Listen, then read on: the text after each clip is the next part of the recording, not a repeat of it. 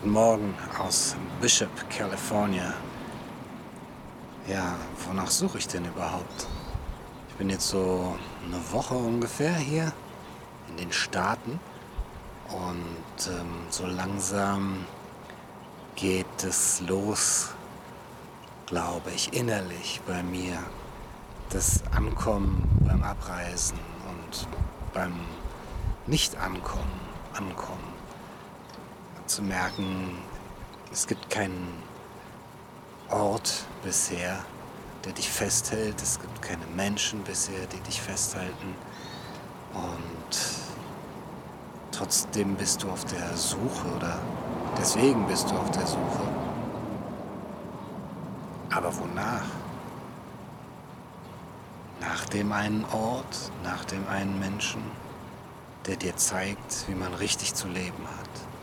Ja, darum geht's. Ne? Darum geht's beim ganzen Reisen, bei meinen Reisen zumindest, dieser eine Schlüssel, der irgendwo in den See gefallen ist, vielleicht von einem Fisch verschluckt wurde, von einem riesigen Seebarsch.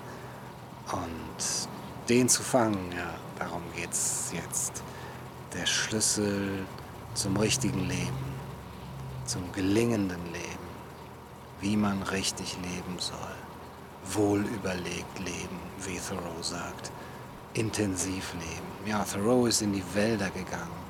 Die Wälder konnten ihm etwas beibringen, konnten ihm etwas lehren. Ich weiß nicht, ob das für uns heute noch das Gleiche ist, aber es gibt Orte oder Umstände, bei denen es sicherlich einfacher ist, wie zum Beispiel die Wälder, die Natur, vielleicht auch die Wüste, die ist nicht weit von hier. Die Wüste, die Sierra, die Berge. Auf jeden Fall ein Ort ohne Menschen, ein menschenleerer Ort, ein fremder Ort, ein fremder Ort, aber kein entfremdeter Ort, sondern einer, an dem man sich nicht fremd fühlt. Obwohl dort keine Menschen sind, obwohl man dort noch nie war, aber an dem man sich dann doch irgendwie zu Hause fühlt. Ein Ort in den Bergen unter Sternen, mit wenig Menschen, die aber irgendwie noch sich das bewahrt haben zu wissen, wie man richtig lebt, aber ich bin jetzt nicht der Illusion anheimgefallen, das in den USA so schnell, so einfach finden zu wollen, so auf Zufall, den es ja nicht gibt, komm raus, finden zu wollen, einfach indem man losfährt. Ich glaube, ein bisschen bewusstes Suchen intensive Recherche kann da schon helfen.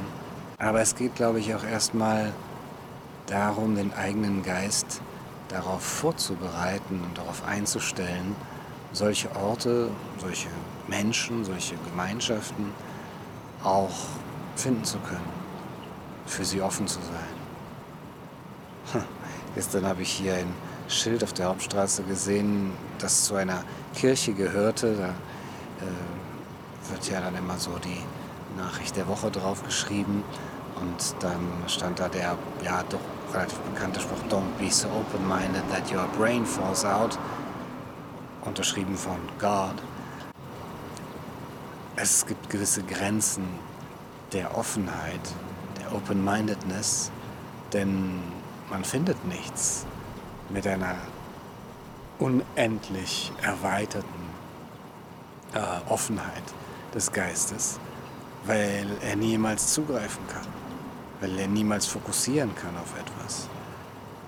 Natürlich ist das erstmal eine Voraussetzung, offener zu sein gegenüber dem, was einem bisher begegnet ist, weil es einem zu dem geführt hat, also die eigene Einstellung, der man ist. Und wenn man damit nicht zufrieden ist, dann muss man eben die Offenheit seines Geistes erweitern. Aber irgendwann muss es auch wieder zuschnappen. Und dann ja, darf das Gehirn nicht rausfallen. Beziehungsweise dann muss die, die Seele auch merken, ja, hier ist der Ort. Hier kann ich ankommen. Und hier gibt es etwas für mich zu lernen. Hier will mir jemand etwas sagen, das für mich wichtig sein kann. Ich bin gespannt, wo dieser Ort für mich sein wird, wo diese Menschen für mich sein werden.